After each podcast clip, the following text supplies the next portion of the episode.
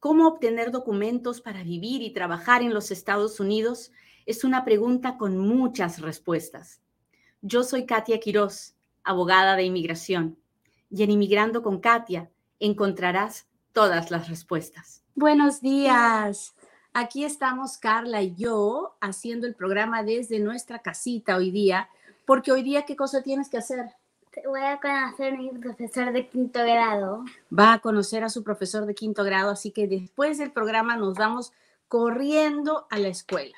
Así que muchas gracias, Carla. Ya saludaste a todos. Ahora me pongo a contarles las noticias. ¿Cómo están? Mi nombre es Katia, soy abogado de inmigración y esta fue mi hija Carla, que, que hoy tiene su open house en la escuela. Así que dedico mi vida a ayudar inmigrantes y a compartir información que puede ayudarle a tomar las mejores decisiones. Así que vamos a empezar por la primera noticia que me ha llamado la atención mucho esta semana. Resulta que el gobierno ya nos había anunciado el proceso de reunificación familiar para Colombia, para Colombia, Guatemala, Honduras. Y en este proceso de, reunificación familiar, pues es un proceso mm, digital, todo se casi todo se hace en línea, lo único que no se hace en línea es el examen médico y que la persona tome el avión y venga a, los Estados Unidos. Este proceso de reunificación familiar empieza cuando hay una carta de invitación. Bueno, pues el gobierno acaba de anunciar que este proceso modernizado se va a utilizar ahora también para Honduras, ah, perdón, para Cuba y para Haití. Para Cuba y para Haití. Así que si usted es cubano o usted es haitiano y me está escuchando, sepa que ahora si recibe la carta de invitación, ah, va a poder empezar a hacer el trámite todo a través de su cuenta en línea de USCIS. Y muchos de ustedes me estarán diciendo, Katia, ¿qué es esa bendita cuenta en línea de USCIS? Bueno, cuando usted, por ejemplo, quiere comprar algo en Amazon, usted abre una cuenta de Amazon, ¿no es cierto? Y luego, una vez que ya le dan un número de usuario y usted tiene un password para entrar a su cuenta, usted puede comprar lo que quiere, ¿cierto? Bueno, de la misma forma, usted va, puede hacer una cuenta de inmigración de USCIS y una vez que tiene un número de usuario, una vez que tiene un password para entrar a su cuenta, usted puede acceder a los diferentes procesos que la Oficina de Inmigración ah, ofrece en línea. Así que para que haya reunificación familiar, tiene que haber primero una carta de invitación. Después de esta carta de invitación, el peticionario, la persona que hizo la petición, es la primera que tiene que abrir la cuenta de eh, USCIS en línea y presentar información diciendo, sí, yo hice la petición, yo todavía existo y la persona a la que yo pedí quiere venir a esperar que su visa esté disponible dentro de los Estados Unidos y yo puedo firmar la carta de garantía financiera. Cuando eso se da, la persona que está en su país de origen, porque esta reunificación familiar no es para las personas que ya están acá, es para las personas que están en su país de origen. Entonces la persona recibe una notificación de que tiene que ir a hacerse el examen médico, presentar los documentos de que no tiene antecedentes penales en su país y luego el gobierno le dará un, ticket, un boleto para que pueda tomar el avión y llegar a un aeropuerto de los Estados Unidos. Una vez que llega al aeropuerto, el oficial de la patrulla fronteriza le permitirá la entrada y así podrá entrar con parol, o sea, con permiso, y una vez aquí esperará con permiso de trabajo hasta el día en que la visa que este familiar le pidió esté disponible para que él pueda pedir la residencia dentro de los Estados Unidos sin tener que salir. ¿Hasta ahí estamos claros? Cuénteme, cuénteme, cuénteme si me está entendiendo. Cuénteme cómo están. Muchas gracias por estar aquí. Ah, Colombia tiene reunificación familiar. ah, y alguien me pregunta y dice, ¿qué pasa con los demás? ¿No tienen derechos? La inmigración no es un derecho. La inmigración a los Estados Unidos no es un derecho de nadie por ningún lugar. Es un privilegio. Y eso es lo primero que tenemos que entender. Los inmigrantes no tenemos derecho a inmigrar. Tenemos la oportunidad de acceder a un privilegio si contamos con los requisitos que el gobierno nos da. Así que ah, jamás le voy a decir que es un derecho porque le estaría mintiendo.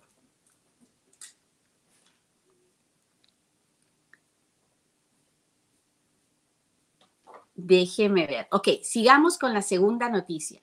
La segunda noticia es para la visa U. Cuando uno aplica para la visa U y tiene familiares, estos familiares les decimos los derivados. El aplicante, el que sufrió, el que fue la víctima del crimen, es, es el principal. Y la persona que ah, es el familiar de este principal, que es su esposo o sus hijos solteros menores de 21 años, o en el caso de un menor de edad, que es el aplicante principal, es papá, mamá o hermano menor de 21 años soltero. Bueno, en estos casos ah, hay un principal y un derivado. Cuando uno aplica la visa U, lamentablemente, debido a que tenemos solo 10 mil visas por año y hay casi 40 mil aplicaciones por año, el tiempo de espera para que se dé la visa U es bastante lento. Demora en este momento de 5 a 6 años. Pero antes de que llegue la visa U, ahora tenemos algo que se llama el permiso de trabajo de buena fe. Y este permiso de trabajo de buena fe se le da al aplicante y a sus derivados que hayan presentado una aplicación completa de visa U que aparentemente es aprobable y el gobierno simplemente no la aprueba porque no hay visas disponibles. Entonces, en este caso, en este caso, hay un permiso de trabajo de buena fe que en este momento se está demorando de tres a cuatro años en emitirse. Bueno, hasta ahí todo bien, no les he contado nada nuevo. Bueno, resulta que en este permiso de trabajo de buena fe, el gobierno estaba dando los permisos de trabajo al principal y a los derivados solamente si el principal lo recibía. Entonces, en la aplicación de Visa U tenían que ir aplicaciones de permiso de trabajo para el principal y para cada uno de los derivados. Bueno, el gobierno ahora ha dicho, ok, entendemos que deberíamos darle el permiso de trabajo a los derivados, aun si el principal no quisiera tener ese permiso de trabajo. Porque si el principal, por ejemplo, es un ama de casa que no le interesa tener el permiso de trabajo, los derivados pueden ser muchachos jóvenes que sí necesitan ese permiso de trabajo. Y entonces el gobierno dice, se lo vamos a dar a los derivados mientras hayan presentado una aplicación de permiso de trabajo, uh, aun si el principal no ha presentado esta aplicación de permiso de trabajo y vamos a hacer las cosas más fáciles para todo el mundo.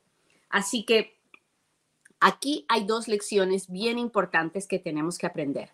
Número uno, a la hora que se hace una aplicación de Visa U, el principal tiene que presentar una aplicación de permiso de trabajo para el permiso de trabajo de buena fe. Si no lo hace, no le va a llegar el permiso de trabajo de buena fe, le va a llegar una carta que dice, oiga, usted tiene que presentar una aplicación de permiso de trabajo.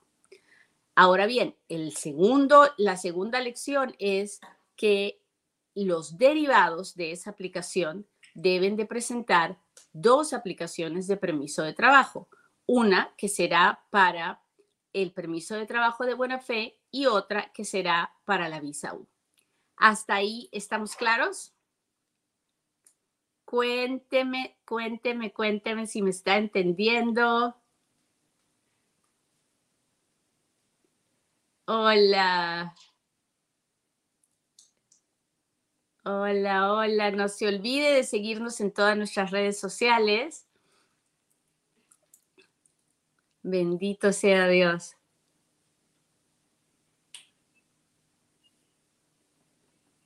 A ver, a ver, a ver, déjeme ver qué está pasando aquí.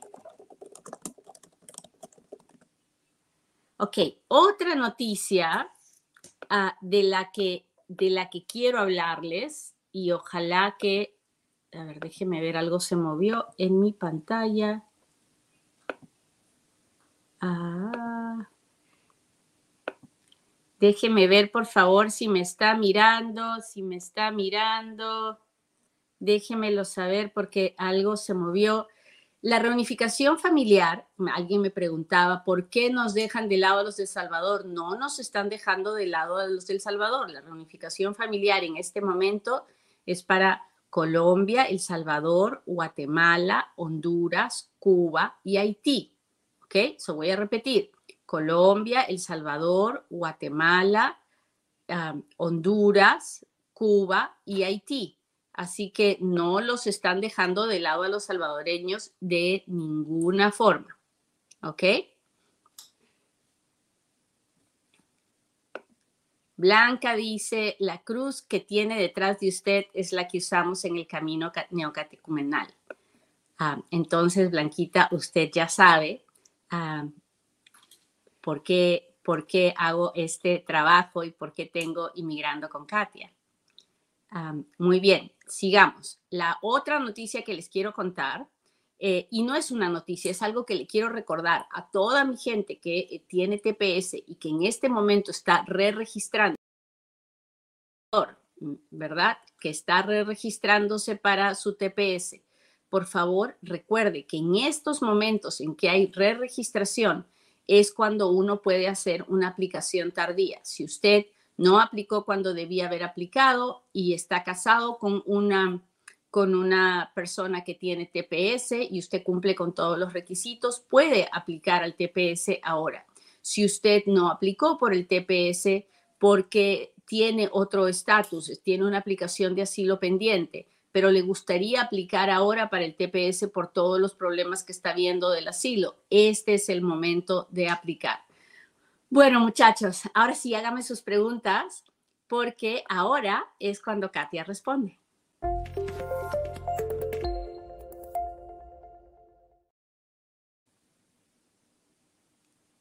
¿Por qué Ecuador no está en los planes que se presentaron? Porque el gobierno no considera que eh, Ecuador necesita uno de, estos, uno de estos procesos. Estos procesos básicamente han sido dados para evitar la inmigración masiva e indocumentada de estos países. Entonces, eh, todos estos países que nombramos, Colombia, El Salvador, Honduras, ah, Guatemala, Cuba, Haití, son países donde hay una gran cantidad de inmigrantes indocumentados que tratan de cruzar la frontera sur de los Estados Unidos con México.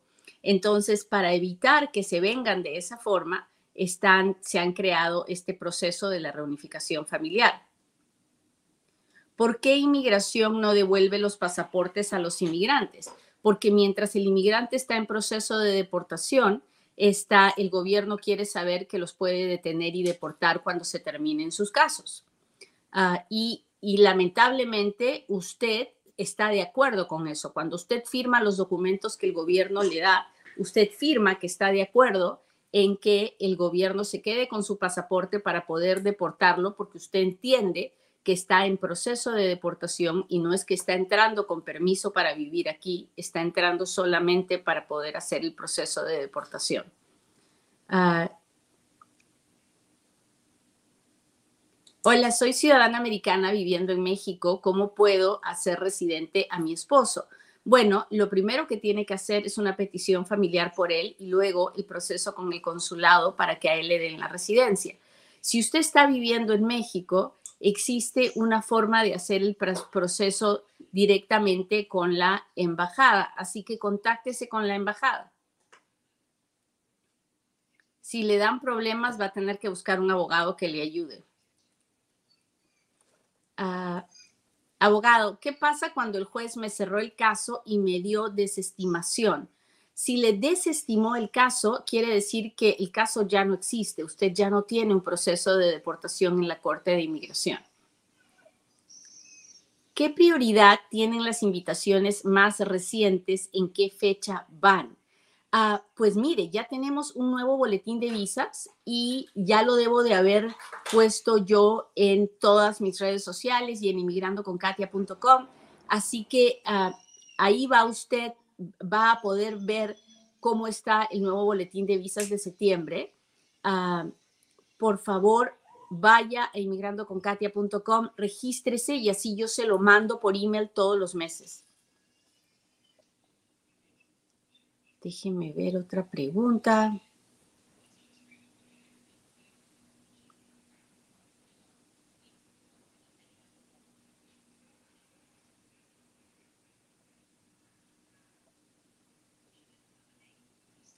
Déjenme ver.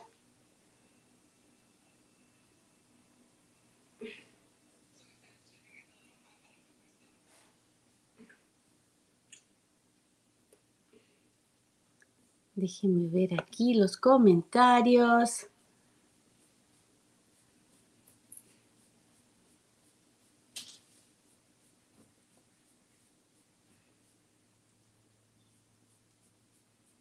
¿Dónde está mi gente del Facebook? Gracias por todas las estrellas.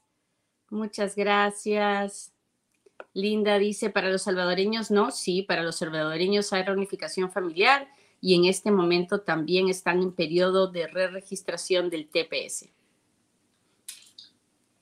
Gracias, Noemí, por las rosas. ¿Cómo es una carta de invitación? En el programa que hice hace dos días le mostré la carta de invitación. Es un documento que llega diciendo usted tiene esta petición familiar y eh, creemos que usted puede utilizar el proceso de reunificación familiar.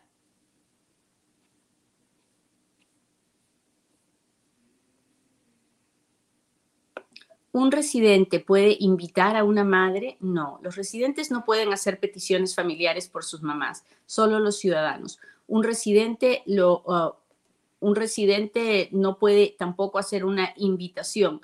No existe eso de las invitaciones a no ser que, a no ser que sea algo relacionado al trabajo o cuando uno puede escribir una carta diciendo me gustaría que mi papá o mi mamá viniera a visitarme. Si a eso se refiere por la carta de invitación, sí, lo podría hacer. Generalmente no es algo que recomendemos. ¿Por qué? Porque si la persona califica para tener una visa de turista por sus propios medios, no necesita ninguna carta de invitación.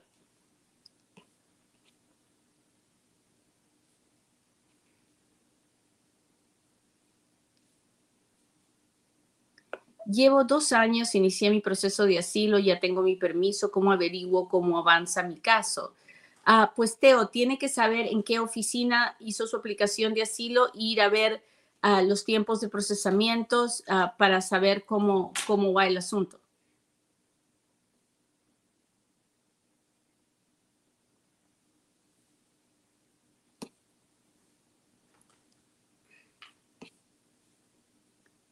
Ah, mi esposo ciudadano me está haciendo la petición, uh, voy a mi país, mi pregunta es si mi hijo menor también tiene que hacer perdón y si puede hacer ajuste de estatus, entramos por la frontera. Uh, su esposo ciudadano tiene que hacer dos peticiones familiares, una por usted y una por su hijo. En ambos casos, si no califican para hacer ajuste de estatus, tienen que salir a su país de origen a recibir la residencia. En el caso de usted, si usted tiene penalidades, tiene que hacer el perdón. En el caso de su hijo, si no tiene penalidades, no tiene que hacer el perdón, pero igual tiene que salir.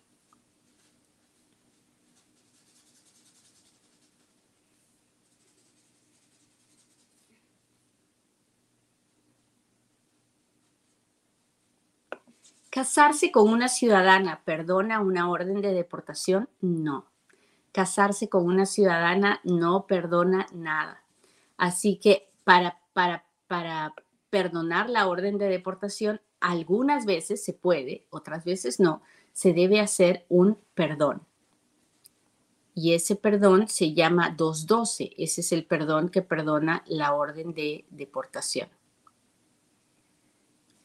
Aplicará, aplicará ah, el, F3, fecha de prioridad del 2015, soy del Salvador. Sí, todas las personas que tienen una petición aprobada ah, y que son de la categoría F2, F3, F1, F4, pueden recibir la invitación de la reunificación familiar siempre y cuando la petición esté aprobada.